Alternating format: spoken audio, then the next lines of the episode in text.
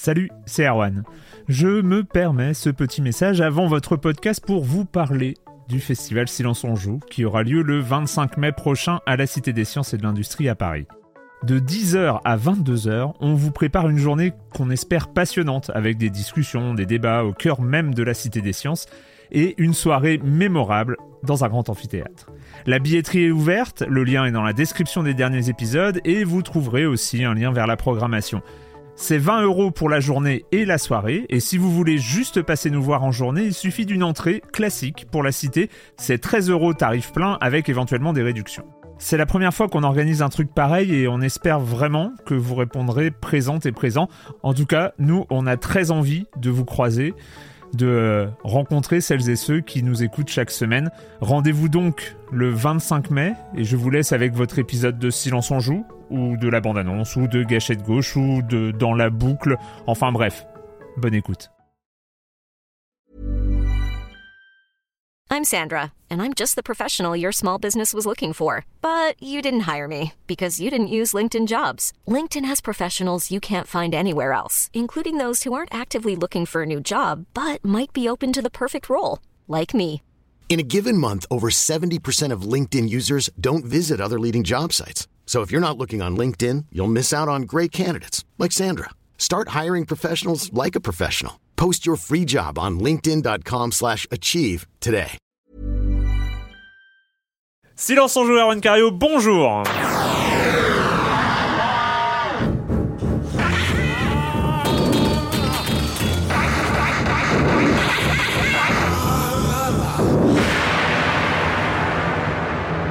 Au programme cette semaine, on va parler de XCOM Enemy Within, la donne qui modifie plein de choses sur XCOM Enemy Unknown, sorti en 2013.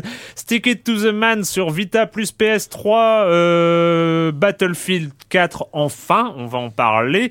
Euh, et puis, et puis quand même le jeu de la semaine, l'incontournable Super Mario 3D World, euh, qui euh, mériterait d'être un succès monstrueux, peut-être, on va en causer, mais c'est sur Wii U, donc c'est peut-être un souci. Bref, euh, c'est le programme, euh, le programme de cette semaine, et je vais commencer en accueillant trois de mes chroniqueurs favoris, Erwan Higinen des. Bonjour Erwan. Bonjour. Et donc du magazine Games, donc j'avais Et déjà donc- parlé, et qui sort le 12 décembre. On a eu un peu de retard, mais euh, ce sera encore plus beau que ce que ça aurait été si on était arrivé à temps. Donc, Mais bien sûr, il faut- bien faudra sûr. se jeter dessus 12 décembre dans tous les kiosques. 12 décembre, on note ça dans notre agenda.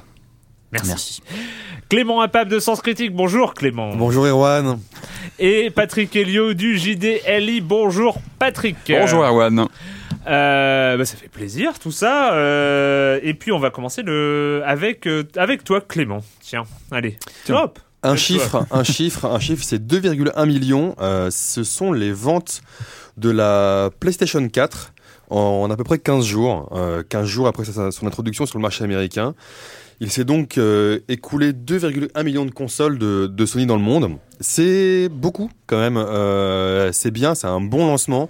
Sachant qu'on ne savait pas si ces nouvelles consoles allaient, voilà, allaient décoller euh, dès le lancement en manque de, de système seller, de Mm. gros titres qu'ils pouvaient vendre. Et donc elle s'est déjà vendue, euh, elle est sortie au- sur le marché nord-américain le 29 novembre dernier. Elle s'est vendue à 1 million d'exemplaires en 24 heures, donc ce qui est, ce qui est un beau lancement. Pour Non, elle est info, sortie avant sur le marché américain. Il me semble aussi. euh, oui, non, euh, 29 novembre c'est en... en Europe. c'est en Europe. C'est en Europe. quelques Europe. jours avant, euh, le Voilà, 15 ouais, novembre euh, à peu près. euh. C'était un test. Ouais, T'as vu C'est pas laissé avoir. Non, voilà, vous êtes, vous êtes tellement bon. Et, euh, et en fait, donc 1 million en 24 heures euh, sur le marché américain, ce qui était euh, équivalent à la Xbox One sur le marché américain aussi, elle avait fait 1 million. Donc là, on, a, on sait qu'il y a 2,1 millions euh, dans le monde, avec donc 1 million aux USA et 250 000 en 48 heures sur le sol britannique. On connaît pas encore euh, le détail pays par pays. En tout cas, ça reste, euh, c'est un beau lancement. C'est c'est des chiffres, euh, c'est des chiffres forts. Euh, on s'attendait pas forcément en fait à ce que même avec les précommandes, etc. On s'attendait pas forcément à ces chiffres. Mais en même temps, on savait, Donc, euh, mais c'est- c'est- c'est- c'est- on, on savait qu'il y allait avoir une rupture. C'est euh, Sony l'avait annoncé euh, que euh, tous les achats hors précommande ne seraient pas ne seraient pas Oui, est-ce que tu- pas possible une avant, la est-ce qu'il rentrée. y avait une stratégie du manque? Ça, je sais pas, mais en tout cas, C'est- c'est. c'est- on, est, on est quand même face à une, c'est une nouvelle génération après une génération très longue, donc il y a une impatience, euh, il y a une impatience des joueurs et 18 mois de com quand même. 18 Ouais. mois de com, c'est impatience des joueurs, c'est marrant parce qu'autour de moi, euh, bien sûr, les gens sont curieux. Ils enfin, en tout cas, moi, ils me demandent. Non mais impatience d'une prends- certaine voilà. catégorie de joueurs. Euh, on a Ouais. parlé et genre il y a eu une des, des réactions Ouais. dans les dans les commentaires. Moi j'ai parlé d'une certaine indifférence, euh, en tout cas de, de bruit, euh, un peu de euh, de bruit autour de la, la sortie de ces consoles. On ça, ça c'est un, un peu plat. Enfin on a, c'est ce que j'avais ressenti en tout cas. Euh, mais après je sais pas si les chiffres de vente sont tellement représentatifs. J'en sais rien. Non, mais à c'est ouais, un beau démarrage. en tout C'est vrai c'est un beau démarrage. Oui, oui, on pourrait se poser des questions sur cette nouvelle génération, mais en tout cas, oui, le, le là est plutôt positif. Erwan. Alors, euh, moi j'ai moi j'ai joué à, à, à aussi des choses de nouvelle génération. J'ai joué à Space Harrier et Super Hang-On tout, wow. tout récemment. Euh, c'est la série des remakes 3D de, de jeux d'arcade essentiellement, mais, mais pas seulement de Sega qui ressortent, enfin qui sortent sur 3DS en téléchargement. Euh, ça faisait un petit moment que c'était disponible au Japon, ça a mis pas mal de mois à arriver. Et là, la semaine dernière sont sortis euh, Space Harrier donc et euh, Super Hang-On, donc deux Mhm. jeux, deux jeux d'arcade de Yu Suzuki des années 85, 86, 87. Et il y a encore euh, cette semaine, donc au moment où on sera diffusé, il y aura Sonic et Altered Beast. Et il y a encore quatre autres jeux, euh, cette fois du- plutôt de la Mega Drive, qui vont sortir euh, d'ici la fin du mois de décembre.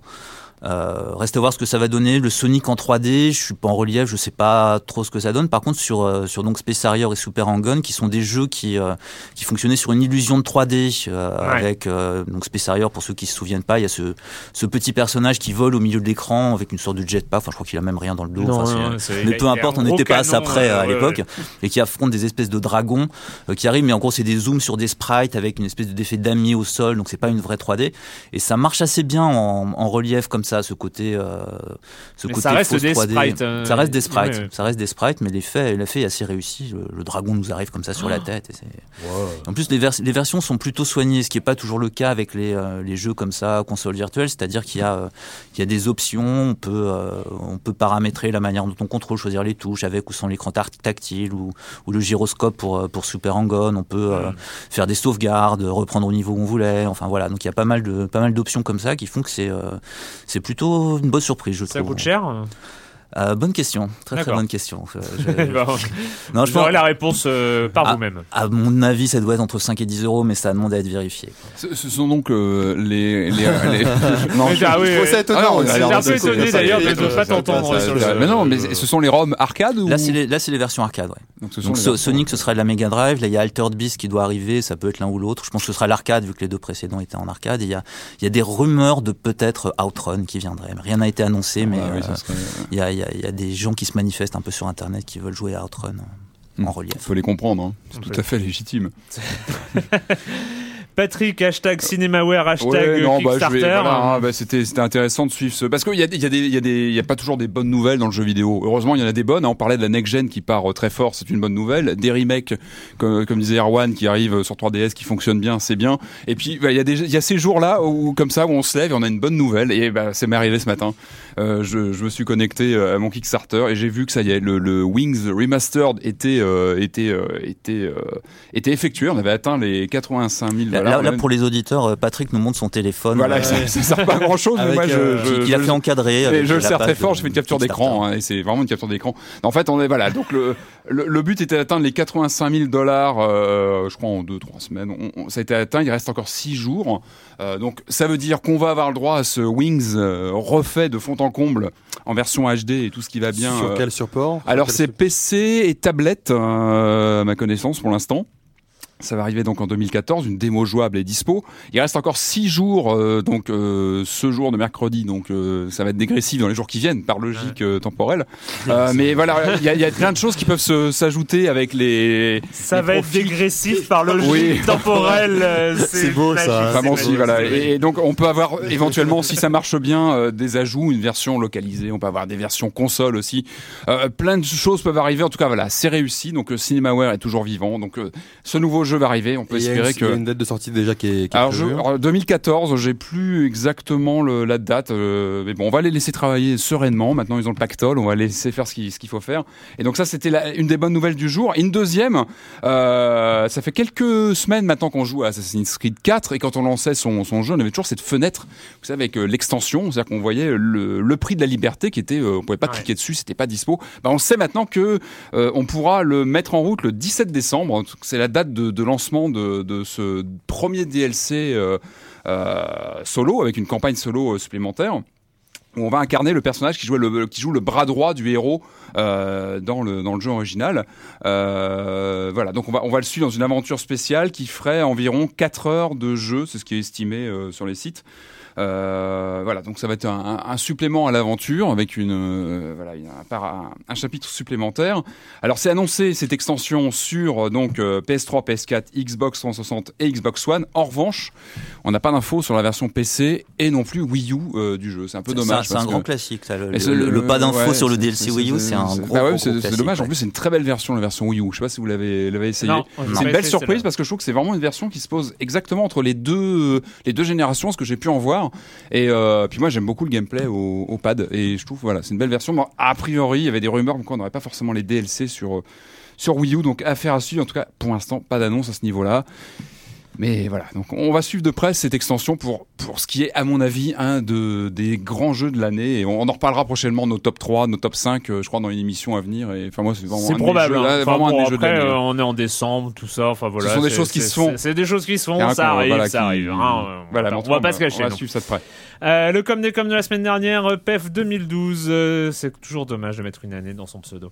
Bon, alors, Erwan, tu as dû t'en douter comme quand tu l'as dit, mais on ne va pas te laisser dire que le PC était considéré comme mourant en 2006, euh, ou alors sur une plateforme mourante sortent des jeux extraordinaires et ambitieux.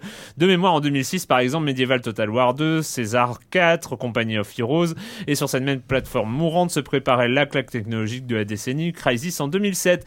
Et cette plateforme mourante en 2006, qui existe depuis plus de 30 ans qui permet la rétrocompatibilité, blablabla, blablabla, blablabla, blablabla, cher PEF 2012 et ceux d'après, je quand je parlais du PC qui était considéré comme mourant en 2006, il fallait comprendre était considéré par certains comme étant mourant en 2006 et on le sait enfin c'est vraiment l'époque de la sortie de la 360 et de la PS3 c'était euh, le, les jeux PC hein, d'une part hein, c'était pas les- le PC en général.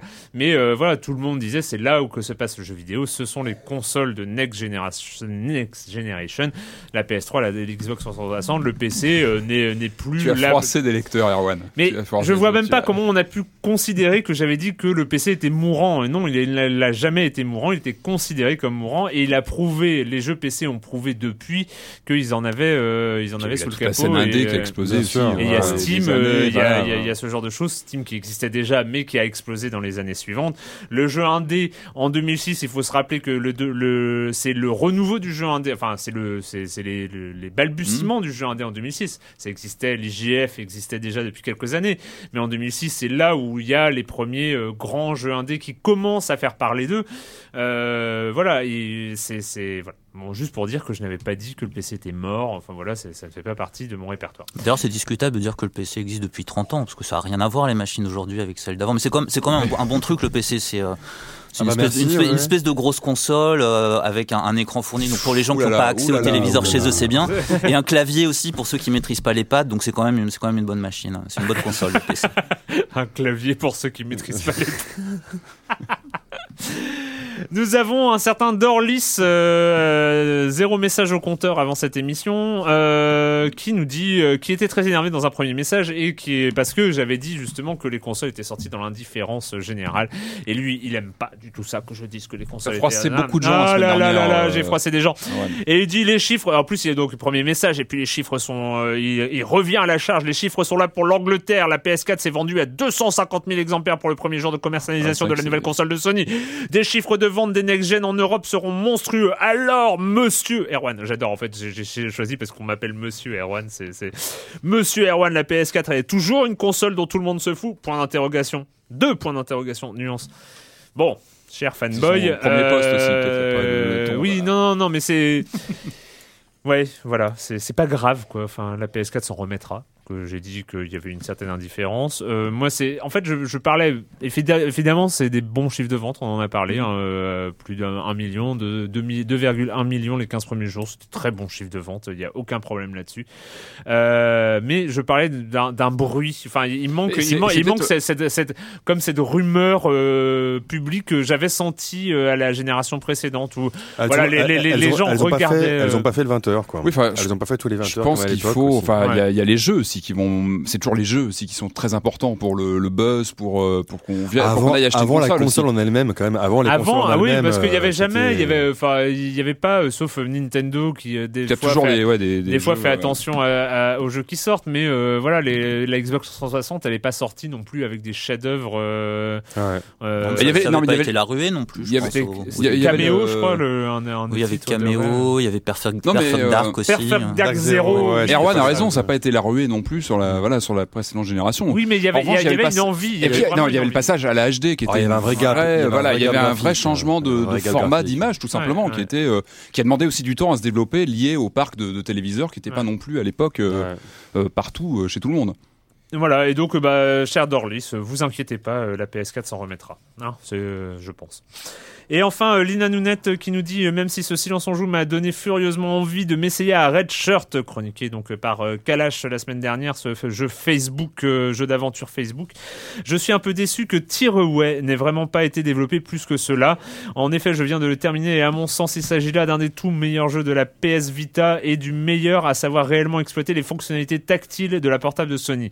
Je me suis vraiment beaucoup amusé à suivre les aventures de notre petit messager de sa divinité vous, nous quoi, et il me semble que Media Molecule a fait très fort avec ce jeu, en plus vendu assez peu cher et qui en plus a la malchance de sortir en même temps que le Zelda euh, Link Between Worlds.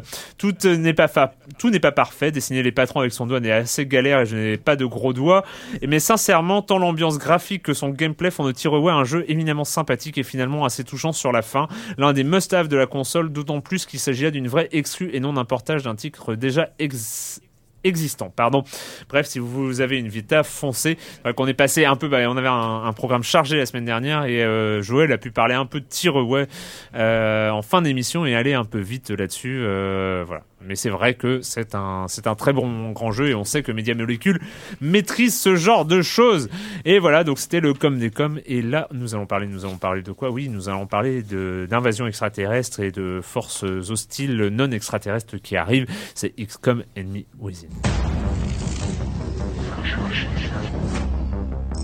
Hello, Commander. A new enemy now threatens the future of mankind. Intelligence sources indicate a rogue organization with a separate, misguided agenda is undermining XCOM field operations. These acts cannot go unpunished.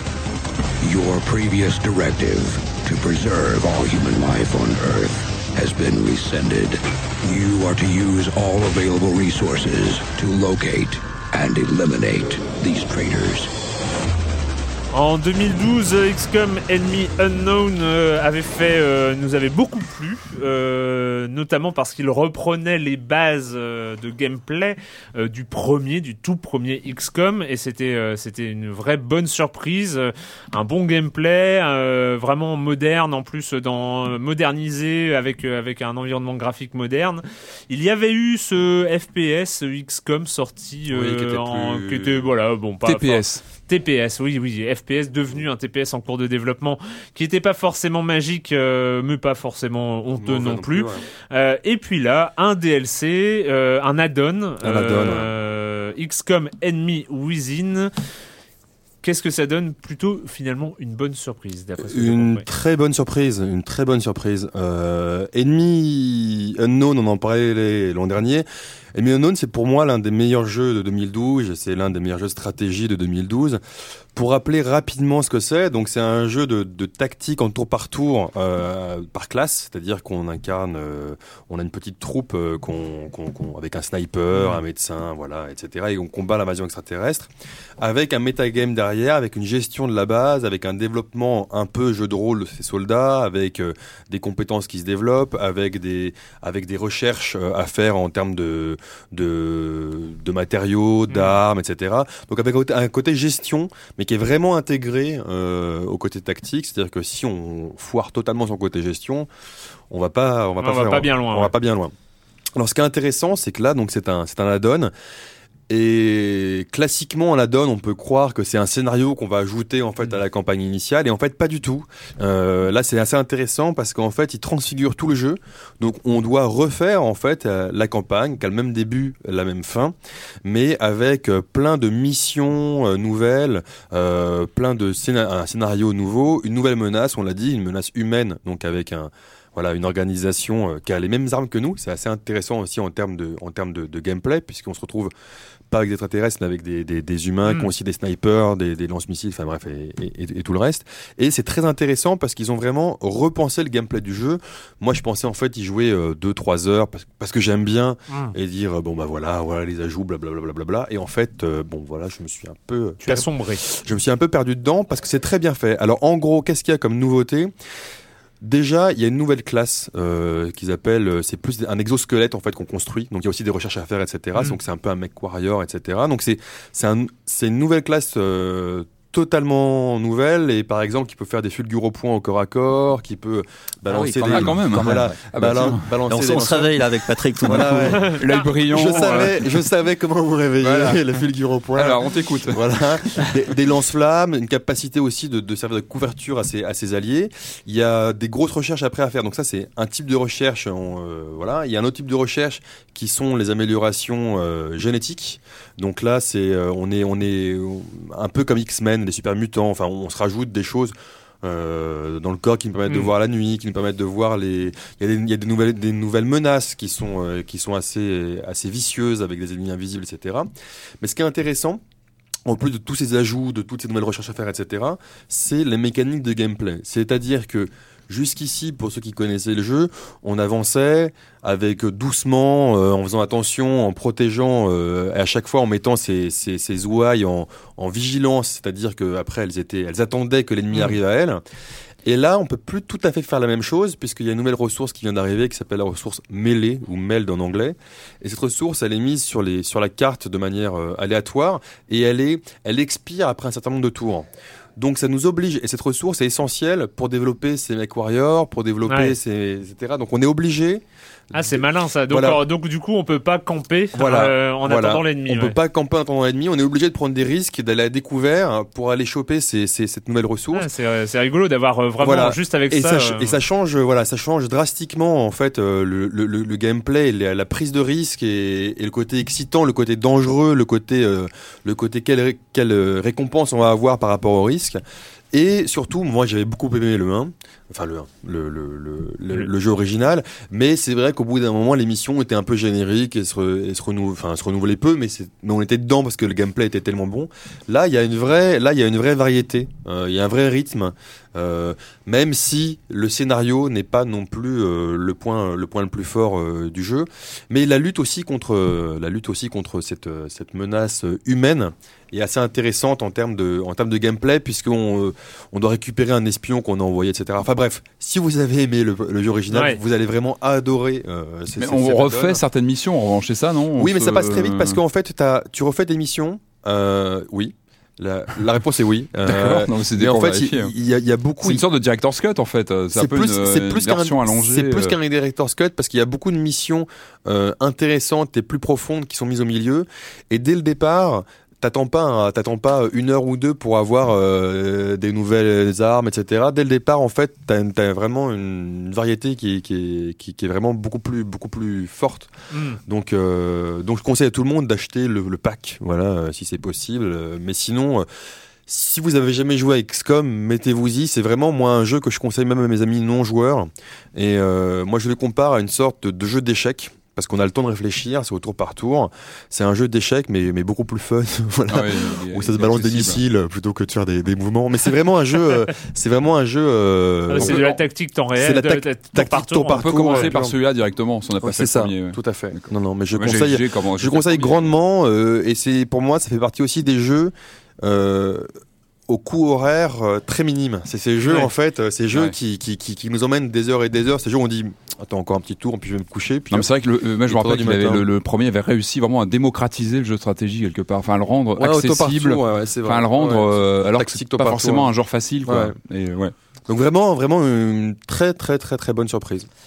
XCOM Enemy Within euh, sur, euh, sur PC. Et sur console aussi, c'est un, un standalone, je crois que ça Ouais. inclut tout. euh, Exact, c'est un inclut le standalone premier jeu, en fait. euh, et peut-être un jour sur iPad. Rappelons que la version iPad de XCOM Enemy Unknown est particulièrement très bonne, euh, même si elle prend beaucoup de place. Euh, voilà, donc XCOM Enemy Within et maintenant un petit tour du côté de la PS Vita et de la PS3 avec Stick It to the Man. An incident? Uh, uh, correct, sir.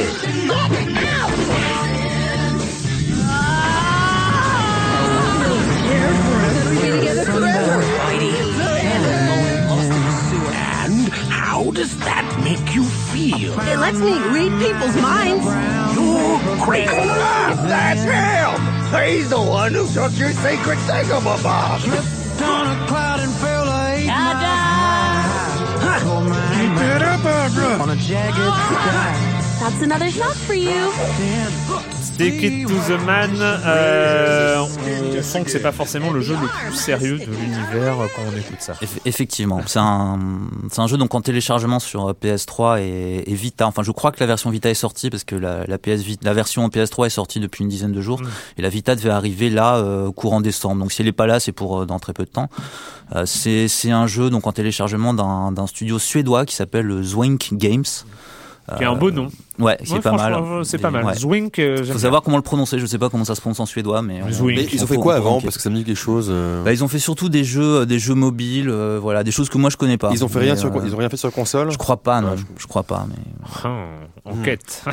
Il faudrait qu'on arrête de se poser des questions mutuelles. Se les avant. On se les pose au restaurant au déjeuner, sinon c'est euh, mauvais pour la crédibilité après.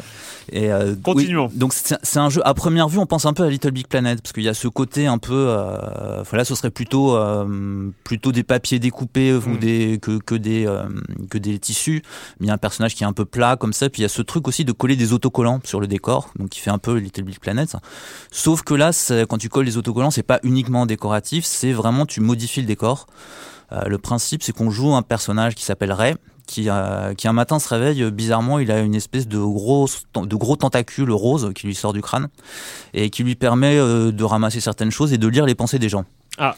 Et euh, donc c'est un, un jeu qui est assez bizarre. On ne sait pas si on est dans le rêve, dans le cauchemar. On croise des personnages qui vont pas très bien. Euh, il y a d'ailleurs il y a d'ailleurs eu quelques petites polémiques sur internet disant que ce jeu était plutôt anti euh, un peu cruel sur les euh, les gens euh, malheureux, dépressifs, handicapés, etc. Moi, j'ai plutôt vu ça comme une espèce de galerie de freaks euh, assez ironique et réjouissante. Euh, dans l'esprit, je trouve ça assez proche de jeux, euh, de deux jeux Double Fine en fait, The Cave, parce qu'en fait, c'est un peu la même chose, c'est-à-dire qu'on se déplace, on croise des personnages, il y a des énigmes à résoudre. Ouais. Euh, c'est-à-dire sous, sous l'allure de jeu de plateforme, c'est beaucoup plus un héritier du jeu d'aventure euh, à l'ancienne avec des puzzles, etc. Et l'autre jeu auquel ça m'a fait penser, c'est un autre jeu Double Fine qui est Psychonauts, parce que on retrouve ce côté freaks. Euh, là, on a la possibilité de lire dans l'esprit ou de lire les rêves des autres personnages, et ça donne des choses quand même assez euh, assez étranges. Et, euh, et donc on retrouve un peu ce, côté à la fois pop, un peu transgressif, enfin que, que moi j'aime beaucoup. Et pourtant moi, en général, j'ai pas mal de mal avec les, jeux d'aventure à énigmes parce que euh, bon, j'essaie un peu de le cacher, mais je peux l'avouer, en fait, je suis un petit peu idiot. Et donc souvent je reste bloqué. Et là, miraculeusement, ça allait. Et c'est- Parce que la forme est plus un- une forme plateforme. en fait. Voilà, Ouais, voilà. C'est pour ça que assez Cave- proche The de The Cave ouais, dans, ouais, ouais. dans l'esprit. Mais il y a vraiment, euh, il y a vraiment un esprit, des énigmes pas mal, un style graphique original. Euh, c'est vraiment un jeu que moi j'ai pas vu venir et qui a été, euh, qui a été plutôt une, une bonne surprise. Quoi. Vraiment, je recommande. Alors en- encore une fois, j'ai mal préparé, je connais pas le prix exact, mais c'est entre 10 et 15 euros et euh, ça, ça vaut le coup d'y jeter un œil. Stick It to the Man, euh, un graphisme, hein, vous pouvez regarder le, le, le trailer ou euh, télécharger une démo s'il y en a, mais un, un design, voilà, c'est ça, en papier découpé, euh, peu, ouais. animé, enfin c'est c'est vraiment. On a l'impression d'avoir des, des choses en superposition qui se déplacent les unes devant les autres. Et on va euh, du côté de la Wii U euh, avec euh, l'indispensable de la fin d'année, le Mario de la fin d'année, Super Mario 3D World.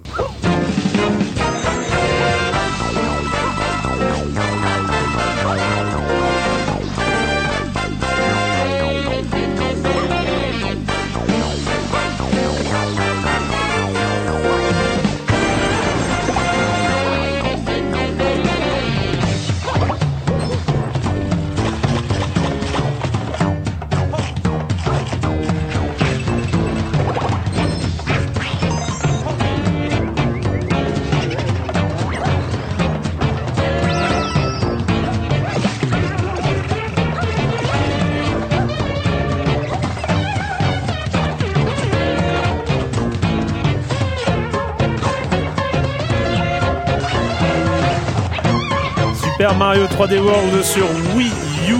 Euh, il faut que je fasse un, mea culpa hein, commençant là-dessus parce que je me rappelle, je me rappelle il y a quelques années, je suis sûr que certains auditeurs euh, à la mémoire euh, toujours euh, fraîche euh, se rappelleront hein, ou retrouveront peut-être l'émission, mais je me rappelle avoir un jour dit du mal de, de Mario, euh, dit j'avoue avoir partagé une certaine lassitude à retrouver toujours le même personnage, toujours le même univers, toujours le papier, le pays des champignons. Je crois, je crois que tu avais mis des critiques sur son physique, mais c'était peut-être avant que la moustache revienne à la mode. donc c'est- c'est peut-être ça. non, non, mais c'est une sorte de lassitude à toujours voir Bowser, à toujours voir, enfin, voilà, comme si euh, j'avais dû dire un truc comme quoi ils savent pas se réinventer ou euh, ils pourraient quand même euh, ajouter des choses originales. Et finalement, plus ça avance, plus je me rends compte que j'étais dans le faux. euh, je finalement Mario, c'est au-delà de ça, c'est autre chose. Finalement, un Mario, on ne lui demande pas d'avoir une introduction originale, on ne lui demande Ah, pas mais il y a une d'avoir un introduction, là quand même. Non. Non. J'ai- Je l'ai oublié déjà en fait. Il se, il se promène, euh, il y a un tuyau en verre sur le sol, Ah, parce il que le c'est- remet droit, il y a Voilà. une petite fée qui sort, ah, ensuite il y a Bowser qui capture la petite Mmh. fée parce et que, on y va. parce et- que Mario, c'est du gameplay, point. C'est du Voilà. pur gameplay. Je pense que, Exactement, c'est du pur gameplay chercher, et c'est euh, une variation. C'est une variation. En fait, c'est un jeu sous contrainte. Il y a la contrainte originale, c'est Mario euh, et son univers. Ouais, et à partir de cette contrainte originale, c'est imaginer, inventer toujours, toujours des nouveaux gameplays, des nouvelles énigmes, des nouveaux, des nouvelles manières de euh, d'appréhender comme ça un, un petit personnage dans un décor. Qu'est-ce qu'il peut faire avec? Qu'est-ce qu'il doit arriver au bout? Comment l'empêcher d'arriver au bout? Comment euh, Mhm. proposer des challenges aux joueurs? Et euh, bon, je m'en suis aperçu euh, depuis euh, quelques temps déjà, mais là encore une fois, en, en- peut-être en voyant cette intro et en me disant, mais j'avais quel plaisir de, de, de, de se remettre à contrôler ce personnage. Et pour la première fois en 3D, en HD. Et pour la première fois en 3D. 3D HD. et en Ouais. HD. Et ça- Est-ce qu'ils utilisent, euh, est-ce que ça utilise les- la Wii U, la, la, la tablette, ou alors est-ce que, est-ce que c'est, il aurait pu, Un petit peu, un petit peu, un- un, peu. Un, niveau, puis, un gros niveau par monde. On reviendra peut-être dessus, mais tu peux toujours jouer en off TV et ça c'est pas mal, hein, de pouvoir jouer sans la télé, en déporté. T'as quasiment un jeu portable à part que tu peux utiliser dans le salon. Bon, Ou dans ton bain, enfin tu vois. il faut que le bain soit pas très loin. Il faut déplacer Ouais. des fois le bain de- vers la télé. Bon, ça, après c'est c'est de la logistique. euh, dom- Non mais euh, disons qu'il y a mais- un gros niveau à jouer en solo euh, parce que le jeu est en multi euh, un peu comme Mm. les New Super Mario Bros. Il y a un gros niveau par monde euh, qui est euh, optimisé pour la tablette en mode tactile ou en appuyant Ouais, on peut faire sortir des cubes. des petits euh, des gimmicks choses. aussi où on va aller appuyer sur certains endroits du décor avec le, le, le pavé tactile. On doit souffler aussi dans le gamepad. C'est très, Ouais. c'est des toutes petites choses. C'est pas fondamental dans le jeu, mais on voit qu'on a le gamepad en main et voilà, ça rappelle quand même que ça tourne sur cette bécane. Et je te sens très bien parti Patrick et tu Euh, vas nous parler de la manière dont tu as appréhendé Alors, ce évidemment, on l'attendait pas mal ce, ce Mario, parce que c'est le premier Mario euh, en 3D sur cette console euh, qui, on sait, a du mal à, à décoller. On savait que on sait que c'est un jeu vraiment stratégique pour elle. On sait que c'est un jeu important en attendant la suite en 2014 avec Mario Kart et euh, Donkey Kong et d'autres d'autres titres. Donc un, un titre important. La question c'est est-ce que c'est un grand millésime ce Mario? Est-ce que voilà, est-ce qu'on est euh, parce que pour resituer les bases, euh, les bases du gameplay, on les retrouve foncièrement dans le Super Mario Land 3D. Je sais plus en quel sens c'est. Mario 3D Land, 3D de la, Land. de, donc la, de la 3DS qui est sortie il y a, il y a quelques quelques il y a un, mois- un an un an et demi maintenant. Euh, avec cette euh, cette vision en 3D euh, isométrique et ce gameplay vraiment orchestré autour de ça. Alors à quoi on voit si c'est un bon millésime en ce qui me concerne d'un Mario? Bah, C'est la façon dont on joue, hein, c'est la façon euh, dont on a la banane en jouant. Enfin moi c'est ça fait quelques euh, mois maintenant que ça m'était pas arrivé de jouer avec le sourire. Je joue Ouais. euh, comme un idiot devant mon écran avec le, la banane, le sourire. Je, et, alors c'est, c'est marrant, ça m'a rappelé parce que évidemment le maître étalon de la, de la série Mario, c'est en dehors de l'original sur sur la NES, c'est le Mario 64 qui pour moi reste vraiment un des fondamentaux euh, de la série. Et je trouve que ce qui est intéressant avec ce ce Mario là dont on parle aujourd'hui, c'est qu'il renoue avec cette sensation d'exploration qu'on avait dans le dans le Mario 64. Cette sensation de j'avais j'avais un petit peu devisé sur le sujet avec euh, Pipo Mantis la semaine dernière, je me rappelle ou il y a deux semaines. On parlait de ces, niveaux qu'on qu'on avait dans Mario, dans Mario 64 où on avait l'impression de quand on attaquait un nouveau niveau d'attaquer un énorme gâteau, d'avoir euh, voilà on attaquait un gâteau, on, l'attaquait du, côté où on voulait. C'était une gourmandise et, et je trouve qu'on retrouve un peu ça dans ce dans ce Mario, c'est-à-dire qu'on a euh, on a on a des, des niveaux qu'on peut s'amuser à explorer. Donc il y a pas mal de choses à découvrir, tout ça. Et puis on a on a vraiment cette sensation d'être euh, de- d'explorer. Et je trouve que c'est pas toujours présent dans tous les dans tous les Mario. Et là, je trouve que c'est vraiment un, facteur important. Et je trouve que c'est quand même un jeu où, qui mitraille d'idées. Je trouve qu'il y, a- un mitraillage d'idées euh, à chaque nouveau niveau. Moi, j'ai noté, j'ai une petite liste de, de choses qui m'ont vraiment plu. Euh, Alors, je peux, je peux vous les citer. Hein. Euh, j'ai- bien aimé. Il y a, il y a un, un passage, par exemple, avec les, où on joue avec les ombres. C'est- Ouais. C'est tout simple, mais j'ai jamais vu ça à ma connaissance dans, Mario. Et je trouve que c'est, super bien mis en scène. C'est même surprenant quand ça arrive. Euh, Il y a ça. Moi, j'ai- j'aime beaucoup aimer les niveaux euh, avec Toad, où on est dans un niveau. euh, on, a, on a un peu un esprit indé dans ces niveaux-là, je trouve. On se retrouve Ouais, avec un, un, peu Fez, un peu comme exactement, ça. Ouais. exactement. J'ai pensé à Fez aussi, où on se retrouve avec un niveau qu'on voit en tranche, qu'on peut retourner avec le gamepad. Alors là, on utilise le gamepad, on peut retourner le niveau euh, dans tous les sens, comme un Rubik's Cube. Un Rubik's Cube. Et on, on dirige ce pauvre Toad qui, lui, ne peut pas sauter dans les niveaux. Donc je vous laisse imaginer un peu les. Et il doit récupérer casse-têtes. 5 étoiles dans un niveau, donc en fait il faut le faire passer par euh, un certain. Alors qu'il galère un voilà. peu parce qu'il faut passer sur des passerelles, etc. Il ne peut pas sauter, donc on esquive les ennemis, c'est un peu à l'arrache. Donc et c'est vraiment il y, a, il y a un esprit euh, frais, c'est frais. On n'a euh, pas vu ça dans un Mario euh, jusqu'ici. Euh, et puis moi j'ai bien aimé aussi ces, ces, ces passages où on a quelques secondes où il faut réfléchir très très vite à une situation. On se retrouve dans des dans des séquences comme ça de jeu très très rapides où on a un stress qui arrive. Enfin je trouve que c'est c'est super bien mis en scène et puis je trouve qu'il y a des très très bonnes idées. Évidemment la tunique de chat qui est quand même le- l'élément phare de ce nouveau Le volet. gimmick, ouais, Oui. c'est le. c'est Mais le ça gimmick, marche ouais. C'est plus qu'un gimmick, c'est qu'un bah, c'est vraiment le fil rouge du jeu et, et je trouve que Qu'est-ce qu'est-ce qu'elle permet cette eh ben, tunique plein- bah, surtout de grimper au, Au mur. hein, on s'accroche et puis de, de baffer aussi les, les ennemis. Et, Et de, et grimper aussi au, au- au pic d'arriver avec le avec Oui. le drapeau, Ah oui, oui. ce qui fait que t'as pas besoin de tes prendre Ouais, alors pour ça- sauter, tu grimpes et t'arrives tout Ça, le temps. parlons-en. Je trouve que c'est limite cheaté, quoi, quand même. Ouais, bon. Ouais, mais c'est fait, pas, euh, mais on- c'est à toi de te gérer ton, de garder ta, ta tunique de chat. Voilà, bah, il faut gérer, il faut, faut gérer son Ouais, niveau. Ouais, mais tu gardes Mais pas ça- ton honneur, quoi. Enfin, Mais c'est pas grave, on regarde tes points, Tu gardes pas ton honneur. Si tu montes, si tu montes sur le, euh, en fait, il prévoit quand même le niveau où il faut sprinter pour sauter pour atteindre en haut. Et si t'as la tunique de chat, tu sautes en bas du poteau et puis tu le grimpes et t'as fini. Mhm. Et moi, je trouve ça quand même un petit peu. Mais c'est pas grave ça. Ouais. Et puis moi j'ai beaucoup aimé aussi le principe des clones. Avec ces, je crois que c'est les cerises qui permettent, euh, Mm. si je dis pas de bêtises, de se cloner. Alors on peut se retrouver quatre per- euh, un personnage peut se, peut se cloner en quatre. Alors je vous laisse imaginer quand on joue à quatre en simultané. Enfin on se retrouve. Ça m'a fait penser à cette Mario, de- c'est- cette, euh, cette démo de, de, de Mario 128. Je sais pas si vous vous rappelez. Ça Ouais, c'est ouais, les c'est Ah oui, anciens avec qui de- Avec cette fusion de personnages, je ne sais pas si c'est un clin d'œil appuyé, si c'est moi qui vois ça partout. Et bon bref. Mais en tout cas voilà, je trouve que ça marche super bien et c'est c'est pas si simple à diriger parce qu'en fait on les dirige tous avec le même stick. Il y en a un qui reste bloqué. Si on arrive à un endroit où il faut qu'il soit pour débloquer Exactement. le passage, on alors, c'est on est obligé de décanter, de revenir en arrière, de les Mm. recentrer un petit peu. Et ça marche super bien. Enfin, je trouve que c'est, c'est des petites trouvailles comme ça où on voit qu'il y a eu, euh, il y avait une, une volonté chez Nintendo de, voilà, de- d'explorer, de faire des, des explorations. Et, je me répète par rapport à ce que j'ai dit au- sur le Zelda la semaine dernière. Je trouve que on garde les, les fondamentaux, les acquis, mais on sent qu'il y a, il y a cette volonté de questionner toujours le, le genre, d'aller, euh, d'aller explorer. Je trouve que c'est, ça marche euh, super bien, quoi. Erwan, euh, Bah, moi, je- moi, je vais mettre juste un petit bémol, alors que j'adore le jeu. Pour moi, oui, il y a des idées partout, c'est un gros gâteau, etc.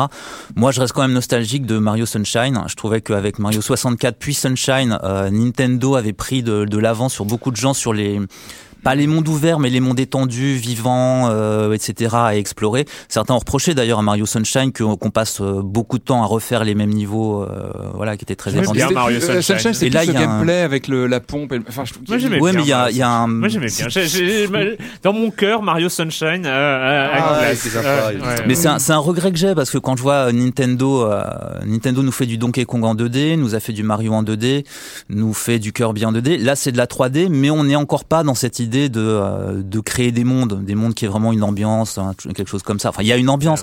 C'est c'est mon seul regret. Mais sinon, je trouve vraiment que ça renoue par ailleurs avec le meilleur de Nintendo, c'est-à-dire qu'avec les idées qui manquaient assez souvent dans les super nu- super nu- new, new Super Mario Bros. Voilà, faut mettre les mots dans le bon ordre.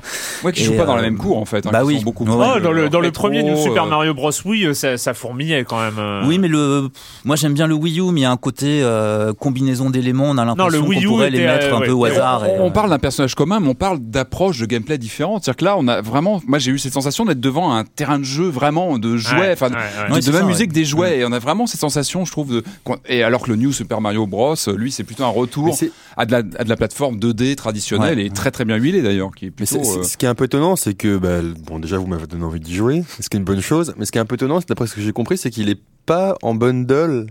Ou alors, je me. Non, j'ai- non, il non, pas, priori, il non, n'y a a- pas de Alors, bundle voilà. pour Noël, c'est bizarre. Et Je crois Pour qu'en Angleterre, il y a eu des vendre la choses console. en Angleterre, euh, mais je C'est parce que tu t'attendrais à ce qu'un jeu comme ça, justement, moi qui, Ah pas, oui, oui. moi qui n'ai pas encore euh, la, la Wii U, que à en faire, euh, à en faire l'acquisition en bundle, et c'est surprenant. Alors, ce qui est intéressant, euh, pour revenir à, à- à ce que tu dis, Erwan, c'est euh, que c'est pas de la, voilà, par rapport à Mario Sunshine, Super Mario 64. Tu as fait la comparaison, Patrick, avec Mm. Super Mario 64, avec l'exploration. Et on est- compare toujours à Mario 64. Enfin, moi, c'est un référent euh, systématique. Tu dans les... compares toujours à Mario Je, je le 64. relance régulièrement, mais bon, c'est notre histoire. Bah en fait le truc c'est euh, moi j'adore hein. enfin franchement je suis, je, suis, je très très fan euh, et je me, je me suis beaucoup amusé mais ce n'est pas le Mario de la Wii U.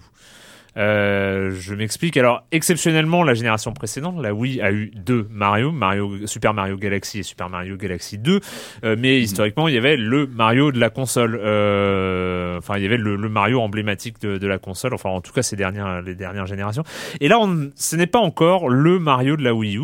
Euh, tout simplement, à, à cause. Enfin, ce qui est marrant, c'est que c'est de la construction. On, on reprend, comme tu as dit, Super Mario 3D Land. Ouais, qui est vraiment Euh, une source, qui- euh, et et, et c'était c'est c'est une construction assez bizarre c'est-à-dire c'est un mix entre le Mario 2D euh, notamment avec plein de choses avec euh, la map euh, dans laquelle on se dirige et qui Oui, débloque qui est- des niveaux qui est dynamique. c'est très agréable de se déplacer sur la, c'est- sur la map. Et avec même un, un petit côté MMO, puisque quand on se branche sur le Miiverse, les Ouais, joueurs, on voit euh, les autres joueurs, on les voit arriver sur le. c'est-à-dire avec ce monde en deux niveaux c'est-à-dire il y a le niveau de la map euh, et le niveau où Hmm. tu joues et, et ce qui débloque des niveaux avec un début et une fin alors que euh, les Mario les nouveaux Mario même si Mario Galaxy avec ce système de planètes était Hmm. un peu un peu spécial mais si on revient à Super euh, Mario 64 et Super Mario Sunshine avec ces mondes comme ça à explorer on n'avait pas ce côté avec un, un premier monde où il y a le menu en fait finalement qui est un monde menu et qui nous amène vers des euh, vers des niveaux Là, on, on a ça, c'est-à-dire on a un monde menu qui nous amène vers des niveaux, donc ça rappelle vraiment la structure euh, des euh, des Mario 2D en fait. C'est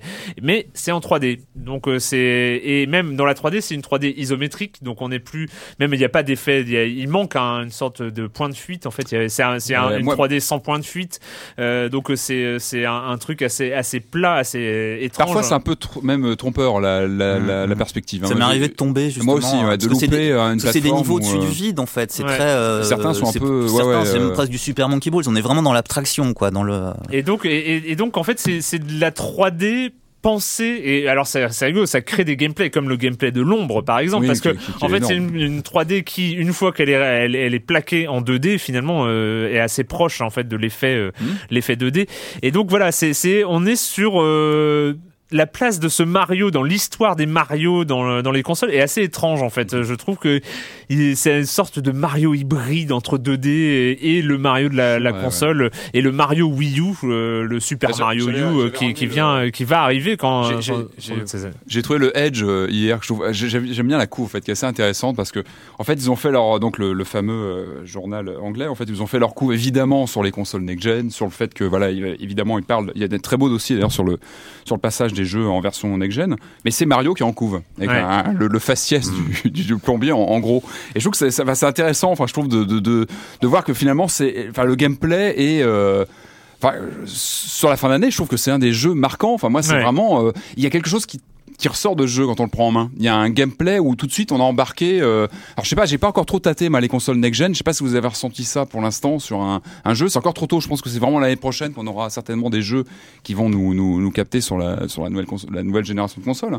Mais mais je trouve qu'il y a une euh, on est embarqué dans ce jeu. Ouais, ouais, mais on est a- embarqué. il y a- il y a un à, truc qui- à qui noter, marche immédiatement. à noter aussi que ça se joue très bien en multi. Euh, Ouais. Ah oui, moi, j'ai- pas essayé, moi, encore. Ah non, mais à, à deux, à deux joueurs en tout cas, c'est. Clin d'œil au Super très- Mario Bros 2 euh, de la de la NES à l'époque avec les mêmes personnages. On ça. peut jouer Peach.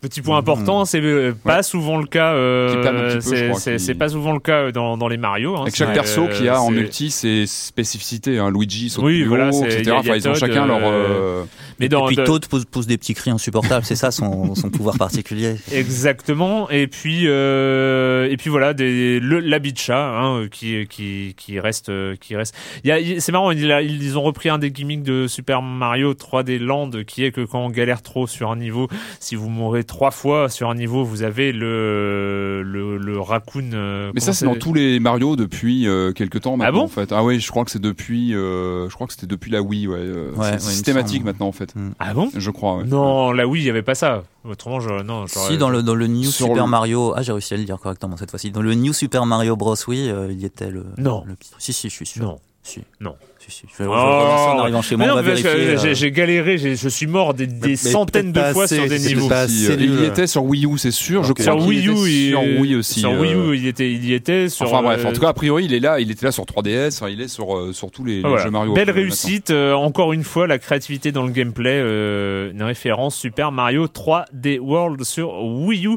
Et, et Clément, tu as envie d'y jouer, tu nous en reparleras donc. euh. Oui, oui, il faut, faut d'abord que j'achète une Wii, mais euh, Wii U, mais, mais oui.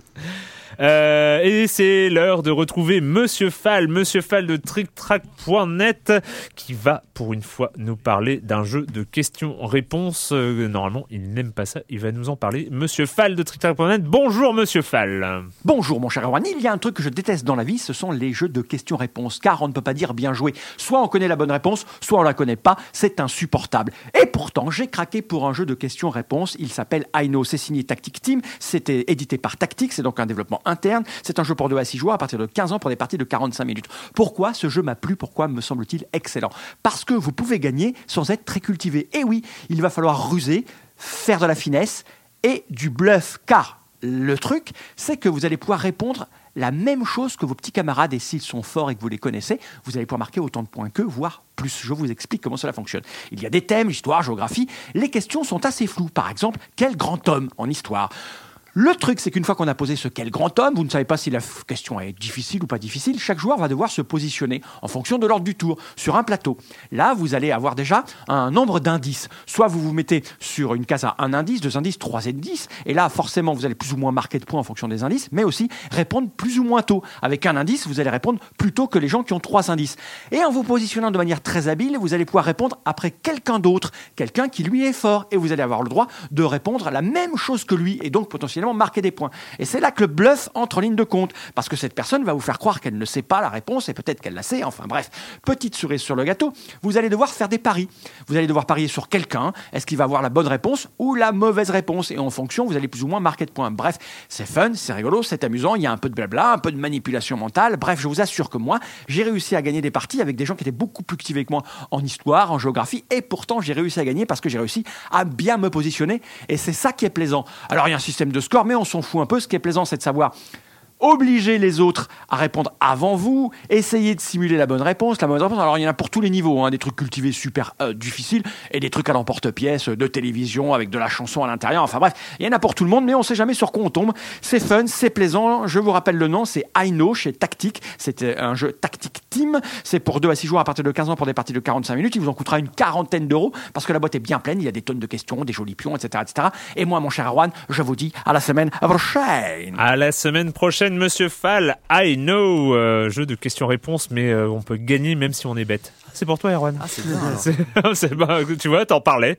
tu parlais pour la première fois de ton problème tout à l'heure, et, euh, et voilà, il y a une solution. Monsieur Fall Faut réponse. penser un peu à nous, les jeux idiots, les joueurs idiots et Ouais. maladroits. Mais oui, enfin, on pense pas assez, On nous euh, oublie. ouais. Allez, euh, la minute culturelle, et c'est Jérémy Israël aux commandes euh, Ah. qui nous propose, qui nous propose, et c'est une première dans cette minute culturelle de mémoire, en tout cas, peut-être que je me trompe, un Géopardy. Et oui, et oui, Ah. quand même, euh, on l'avait jamais fait. Euh, un Géopardy, donc je vous donne là ou les réponses, il faut trouver la question. Alors, barbare, moine, féticheur, sorcier et chasseur de démons. Quelles sont les classes de Diablo 3 Ah, tu as failli échouer, tu as failli échouer, mais, mais tu non. as eu des réponses. Bonne réponse de la part de Clément. Angleterre, 1754, Eitam assassine un homme pour lui voler un médaillon, puis est envoyé dans les colonies américaines afin de retrouver le temple Quelle qui est ouvre... l'histoire de Assassin's Creed 3 Non, pas tout à fait. Pas tout à fait. Je répète, Eitam C'est- assassine C'était Patrick qui s'est trompé, si vous n'avez pas reconnu sa voix. d'un homme pour lui voler un médaillon, puis est envoyé dans les colonies américaines afin de retrouver le temple couvre ce médaillon. Quel est le prologue d'Assassin's Ah. Creed 3 Ah. Et oui, et Oh oui, non, on va lui accorder. ah, Le prologue, il dure moi, 3 je- heures, c'est une partie du jeu euh, intégrant. ah, bah, c'est Assassin's Creed 3, le Ouais, prologue. ouais, moi je suis euh, d'accord. oui. Je suis d'accord, je te l'accorde. Mais C'est moi qui décide. Ouais, mais entre nous, nous, On est entre nous, on, on a notre score Alors, parallèle. le masque de lapin permet de marcher plus vite. Le masque de poisson traduit les dialogues du jeu en français. Le masque de licorne rend les coups de feu silencieux. Le masque de cochon augmente la Quelles sont les fonctions des masques Ah, bah, d'Hotline Hotline Miami Bien joué, bien joué. Ah là là, mais je sens que ce Géopardy va Ouais. avoir euh, du succès. Orbis. Quel était le nom de code de la PS4 euh, Oh là là, avant c'est qu'elle beau. sorte C'est c'est c'est- beau. quel talent, quel talent. Je... Alors, euh, un nouveau jour privé d'aide. La route sera longue partout. Plus assez de temps. Quels sont les titres des chapitres de Walking Dead? Oh là là. Je croyais que c'était les chansons du nouveau Obispo, mais non. Oh non Comment oses-tu Pas mal. Quels sont les titres des épisodes de The Walking Dead Et enfin, Jack Marston? Ouh, ça dit quelque chose, ça. Oh Quel oui, est le nom du héros de Red Dead Redemption? Ah, Non, c'était. Du fils du Oui, héros. bien sûr. pas- euh, je le bien mérite pas, sûr, bien honteux. sûr. Ah non, non, non. Ah bah non. C'est ça, c'est- ça, c'est ça, Géopardy, c'est ça. C'est ça, Géopardy. hein, c'est quel est le voilà le fils de ça, John. Marston dans Mm. Red Dead Redemption.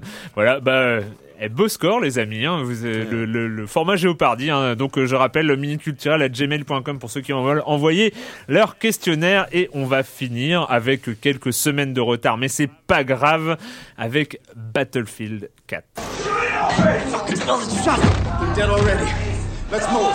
Fuck we are. We're not leaving them. We need them. That's an order. Fuck you. The Pacific Central Command is gone. If there's anything left of our fleet, they're out there blind as bats. I don't think we've seen the worst yet. We need everyone alive and combat ready. I don't trust her. She's hiding something. What is your problem? You don't like having a woman in your squad? I don't have a problem with women. I got a problem with liars.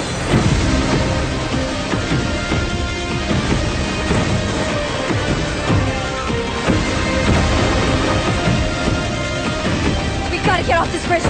It's too dangerous. We are not gonna leave you behind. No one gets left behind. No one is left behind. euh, wow, euh, Battlefield 4. Bon, j'ai pris d'accord, j'ai pris le trailer du mode scénario qui est sans doute, sans doute le moins représentatif de, ce que propose Battlefield 4 euh, parce qu'on n'est pas là pour jouer à un scénario. C'est pas faux. En fait, Battlefield, euh, bah, ça s'est au fil des années imposé comme l'un- l'une des meilleures euh, séries de FPS multijoueurs par Même équipe. c'est imposé assez vite en fait. Hein, Ah non, mais assez vite, assez Battlefield vite et- 1942. Et euh, assez, assez fortement. Alors, euh, le 3, on s'en rappelle, c'était il y a deux ans. Il s'était fait remarquer surtout par son solo indigent que personne n'a aimé. Euh, et là, en fait, sur le 4, ils ont mis un solo euh, un peu plus consistant, mais toujours assez caricatural. Euh, bon, le solo, moi, j'ai abandonné au bout de quelques heures. C'est, ça sert surtout de de, de mise en bouche pour débloquer des armes pour le mode multijoueur. C'est pas c'est pas c'est pas un solo catastrophique, mais c'est pas le, le meilleur solo qui existe. On est encore Euh, en couloir ou euh, Non non non, c'est plus c'est un peu plus Ah, ouvert. C'est un peu plus ouvert, donc c'est c'est assez intéressant. C'est quand même plus ouvert. Il y a, il y a c'est un peu plus Battlefield euh, dans dans l'esprit, mais c'est surtout euh, c'est surtout l'aspect multijoueur qui est important dans un Battlefield. Et Battlefield 4 est assez intéressant à ce niveau-là. On le rappelle, c'est Globalement, c'est deux équipes de 32 joueurs qui s'affrontent, plus ou moins, ça dépend, euh, sur des cartes qui mêlent à la fois donc des combats d'infanterie, mais aussi des combats avec des véhicules. Ça peut être des tanks, euh, ça peut être des avions, euh, des, des- et ça peut être des hélicoptères. Et donc voilà, c'est c'est vraiment un simulateur, euh, un simulateur de combat euh, par équipe assez intéressant. Moi, j'ai toujours eu un problème avec les Battlefield parce que euh, c'est un jeu qui se, c'est un jeu qui se joue et qui se et qui se kiffe, pardon de l'expression, en équipe, c'est-à-dire avec des joueurs qu'on connaît. Si on arrive sur un sur une carte et qu'on connaît pas grand monde ou qu'on joue pas en équipe. C'est très frustrant parce qu'on meurt, on sait pas d'où on meurt, on voilà, c'est c'est c'est c'est assez On frustrant. manque d'objectifs. On En manque fait, de- on, on manque d'objectifs clairs, sachant qu'il s'agit le grand mode de Battlefield, c'est un, c'est il faut capturer des drapeaux, il faut Voilà. capturer des zones et euh, et capturer plus de zones que l'ennemi en fait. hein. Tout à fait, avec des tickets qui tombent au fur et à mesure, etc. Sachant qu'on peut faire du respawn dans les zones que contrôle sa, sa ou partie. voilà, ou sur son ou sur, sur sa team, sur son Ouais, escouade aussi. ouais. Ah oui, oui, on pouvait, oui, voilà, ce qui est très important. Euh, alors, qu'est-ce qui fait euh, l'intérêt de Battlefield 4 C'est vrai que sur le papier, quand on le voit, à part le fait qu'il soit très beau, très très beau, en tout cas sur PC euh, et nouvelle génération, mais peut-être pas sur les peut-être pas sur les anciennes. Euh, c'est au début, c'est vrai, ça ressemble un peu à un Battlefield 3.5, c'est-à-dire que oui, il y a il y a il y a alors ce qui est intéressant, c'est qu'il y a 10 nouvelles cartes. Ces nouvelles cartes sont bien pensées. Il y en a qui sont plus infanterie, d'autres plus. euh, voilà. Et elles sont quand même bien pensées. euh, Vraiment au niveau de level design, elles sont grandes, elles sont Mm. variées, etc. Ce qui est intéressant, c'est que le nouveau moteur de jeu permet la destruction vraiment des, des objets qu'on voit. C'est-à-dire que euh, avant, on était tranquille derrière un muret. Bon, bah maintenant, le muret, il peut exploser. Ça paraît rien, mais en fait, ça change beaucoup de choses. Surtout que sur chaque carte, il y a un événement, on va dire, euh, un événement physique qui peut faire euh, écrouler, par exemple, euh, donc c'est prévu hein, dans, dans, dans, dans, dans le gameplay, qui par exemple peut faire écrouler euh, une tour. Euh, sur la, enfin donc un immeuble, un immeuble qui pendant une partie du jeu est parfait pour les snipers, qui est parfait pour les hélicoptères. Si les piliers de la tour se prennent suffisamment de coups de tank ou de coups de C4, le, le truc tombe et donc ça devient, euh, voilà, on peut changer le, on peut changer en fait le, le, le gameplay du niveau et ça devient moins un paradis pour sniper que voilà. Et inversement, il y a des niveaux qui sont plus faits pour les pour les tanks, mais en faisant exploser des des ponts, etc. Bah, ça devient beaucoup plus compliqué pour les tanks. Et inversement, il y a un niveau où, ce qui, est, qui, qui est parfait pour l'infanterie, mais si on le floude euh, d'eau, bah, c'est ça devient beaucoup plus compliqué, etc. Ouais. Donc là-dessus, c'est c'est c'est assez original. Et j'imagine qu'on- quand, enfin, excuse-moi, quand on lance une carte, on choisit aussi ses, ses persos selon euh, justement ces environnements qui, qui changent. Oui, on peut, on, peut, savoir on, que on- on euh, peut, voilà, carte, on, on peut. Mais surtout, ce qui se passe à chaque fois, comme dans tous les Battlefield, c'est qu'en fait, il y a plusieurs classes. C'est un jeu à classe de personnages. Donc, il y a le sniper, le médecin, enfin, le médecin, le voilà, le- enfin, celui qui peut soigner, celui qui peut, et tout est basé sur le côté jeu en équipe. Maintenant, moi, ce que je regrette dans ce jeu-là, c'est que c'est un petit regret, c'est que il faut jouer en équipe pour gagner. Et je sais pas comment dire ça, mais il, ne, il ne rétribue pas suffisamment le jeu en équipe. C'est-à-dire que euh, euh, quand on arrive sur un sur un serveur avec des inconnus, ben on va pas forcément jouer en, en team euh, comme ça en fait. C'est et ça c'est un peu le, le, le problème. Maintenant, si on joue avec des gens avec qui on a l'habitude de jouer, ou si on joue avec des amis, même qui sont pas très bons, donc je pourrais jouer avec toi, Erwan, tu vois.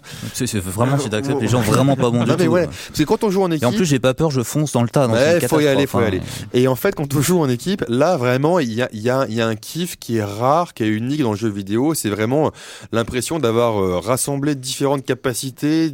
Enfin, il y a une succession, voilà, même en étant moins bon, mais en étant complémentaire avec toi qui me soigne, toi qui me machin, etc. Comme dans les tribes ou, ou- ou comme dans beaucoup de jeux multijoueurs en équipe, qui fonctionnent très bien. Il y a toujours ce système de commander euh, qui Alors, permet qui- de, balancer les ordres. Ce qui est intéressant, moi, ce que j'ai bien aimé aussi dans le Battlefield 4, c'est que le second screen, donc en tout cas euh, pour moi l'iPad, enfin la tablette, euh, a un vrai intérêt. C'est que par exemple, à côté de, de jouer sur PC, on a sa petite tablette et on peut mettre la, la map sur la tablette. Donc euh, on voit en plus une carte qui rajoute, on a, on a deux écrans dont l'écran euh, joue. Euh, voilà, peut vraiment nous servir de manière complémentaire. Et aussi, donc il y a un mode commandant. On peut, jouer dans le jeu en mode commandant. Le mode commandant, donc c'est quelqu'un souvent un peu plus expérimenté que les autres, qui ne joue pas en FPS avec les autres sur la carte, mais qui voit comme avec une vue satellite et qui peut donner des ordres aux équipes. Qui peut... Lui, il est sur tablette. Non, lui, il- il peut être sur les deux. Il Il, peut être- il peut- il peut être- faut être combien, il faut avoir combien d'écrans Non, non, euh, il peut être sur PC, il peut être sur le jeu. PC, il n'y a pas de souci. Et donc Mais il joue pas en FPS. Il Lui, joue pas en sur- sur FPS. l'écran, c'est un- une map, en Il fait. envoie des drones, il peut détruire des tanks à distance avec un drone, avec une attaque de missile Tomahawk. Il peut, il peut envoyer des drones pour, euh, pour surveiller une, une zone. Donc il y a vraiment un côté tactique. Et ce mode commandant peut se jouer juste uniquement avec sa tablette. C'est-à-dire que le soir, Ah, tranquille, on n'est pas machin, on a sa tablette et on joue au mode commandant. Donc il y a quand même, il y a une, il y a une vraie richesse. Et puis il y a aussi euh, un mode de jeu euh, qui me rappelle, euh, un mode de jeu très différent où en fait il faut prendre une, qui ressemble un peu à un capture the flag, où il faut prendre une bombe et la poser, etc. Donc il y a quand même du contenu en plus. Le moteur de jeu est quand même assez époustouflant. Donc il y y a un vrai intérêt quand même à passer à ce Battlefield 4 si vous avez euh, aimé le 3.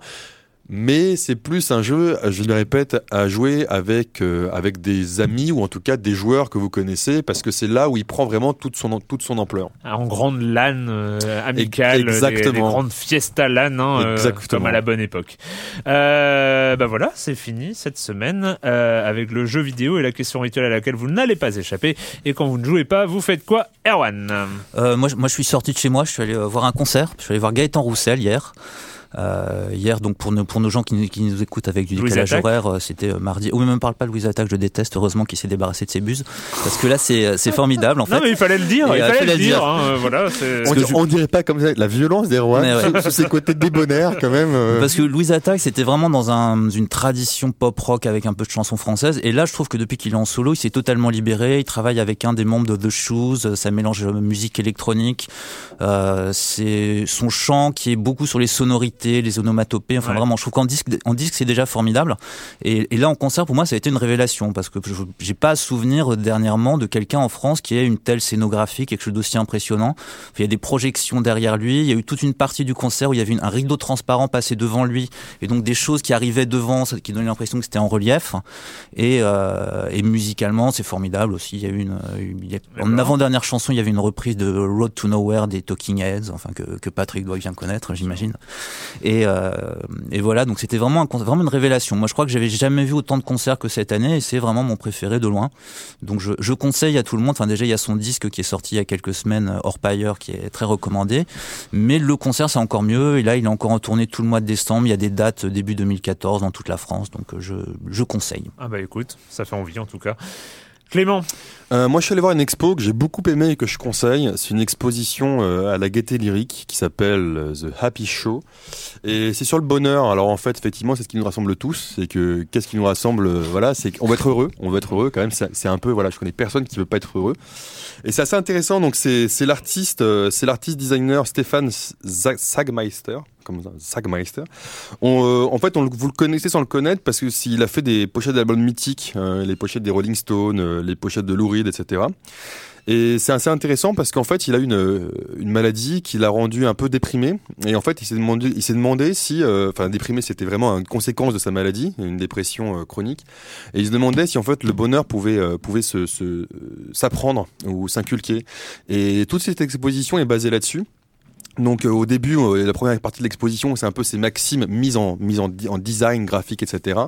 Et après, il y a une grosse partie statistique qui est, qui est, qui est, vraiment intéressante. Et après, il y a une partie euh, euh, mise en pratique. C'est assez marrant. C'est que par exemple, à un moment, euh, euh, il y a des énormes distributeurs de, de chewing-gum. De, il y en a 10 de, de, de 0 à de 1 à de 1 à 10. Donc il y en a 11.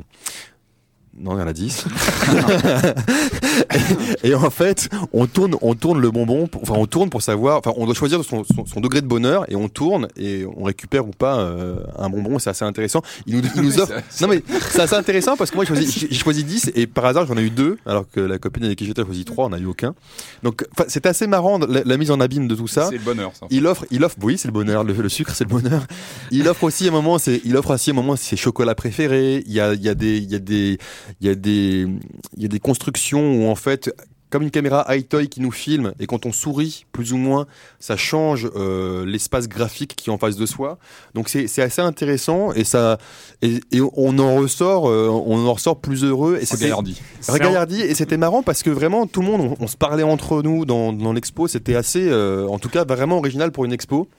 Et on, on- il y avait vraiment beaucoup de, beaucoup de sourires, beaucoup de, de bonnes ondes. Et euh, donc voilà, je la conseille. C'est, c'est à la Gaieté Lyrique. c'est encore euh, actuellement? Oui, elle est, elle s'est ouverte euh, là, euh, là, là, il y a, il y a quelques jours, et elle ferme en, en mars euh, 2014. à la Gaieté Lyrique alors. Voilà. Donc Je- c'est conseillé par exemple pour les gens idiots et maladroits qui voudraient se faire des amis. C'est Exactement, c'est- D'accord, c'est parfait. C'est noté. Arrête, Je connais quelqu'un qui correspond à un sport très robot. Je vais. Arrête. Erwan, arrête, arrête. On n'y croit pas une seule seconde, euh, ça suffit hein, maintenant. Patrick. Ouais, alors, je, je lis pas mal de comics en ce moment. Alors, Quoi? je ne pense Oh pas. là je- là là là. Attention, je ne viens pas marcher sur tes plates-bandes, Erwan. Je ne pense pas que nous ayons les mêmes lectures. Alors moi, je, moi, j'aime bien le, le format. tort pour toi. Je, bah, et pour toi aussi. Et, euh, alors moi j'aime bien le format, vous savez, conte de la crypte avec des petites histoires un peu c'est horrifiques, euh, très très courtes sur quelques pages.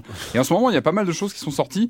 Euh, Il y a le, le tome 2 euh, de Tales from the Crypt qui est sorti. Alors je me rappelle plus du nom de l'éditeur, je crois que c'est Akideos ou quelque chose comme ça. C'est très très bon, donc c'est vraiment euh, vraiment des rééditions des, des, de- d'histoires des années 50. C'est, c'est vraiment du bonheur. Un autre bouquin en même genre ça s'appelle Four, euh, Color Fear et euh, c'est le même genre bouquin, euh, belle conception, beau papier, pareil des dizaines d'histoires sur quelques pages horrifiques. Là c'est en couleur celui-là et j'aime bien le côté assez barré du genre. Et puis un dernier qui est dans dans le même domaine mais sur une autre thématique, c'est Batman, Batman la légende, premier tome qui est sorti chez Urban Comics. Alors c'est le Batman de Jim Aparo. Et c'est ce qui est intéressant, c'est que c'est un Batman qui, euh, où pareil, on retrouve euh, donc pas mal de, petites histoires horrifiques où on, voilà, il est, euh, on retrouve Batman qui, qui se confronte à des, à des, menaces surnaturelles. Euh, je crois que la première histoire c'est la maison des maudits. Ça donnera peut-être envie à certains. Voilà.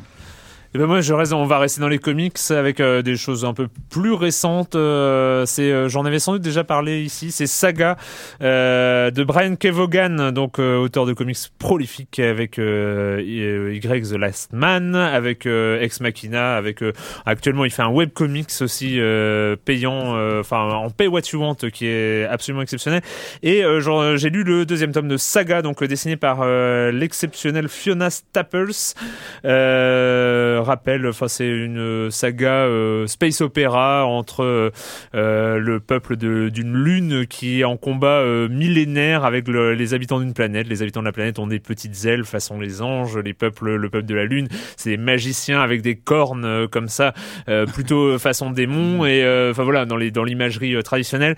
Et ça part dans l'espace. C'est ça fourmille d'idées absolument incroyables à chaque page. Euh, c'est un couple comme ça, hein, une sorte de Roméo et Juliette, hein, qui euh, de, chaque peuple qui, qui s'unissent. Ils sont pourchassés par des chasseurs de primes, ils sont pourchassés de partout par euh, tous les peuplades de l'univers. C'est euh, c'est sidérant, c'est euh, du grand, du très grand Brian Kevogan, euh, voilà, qui avait travaillé entre temps. Il était parti des comics, il était allé travailler sur Lost, la série. Il est revenu, euh, il est revenu aux comics et il avait bien eu raison, voilà. Et euh, je pense que je suis pas à jour et je vais continuer à me mettre à jour sur sur Saga. Voilà. Et puis nous, on se, bah voilà, c'est fini cette semaine. À la technique, c'était Marc Quattro et nous, on se retrouve très bientôt pour parler de jeux vidéo.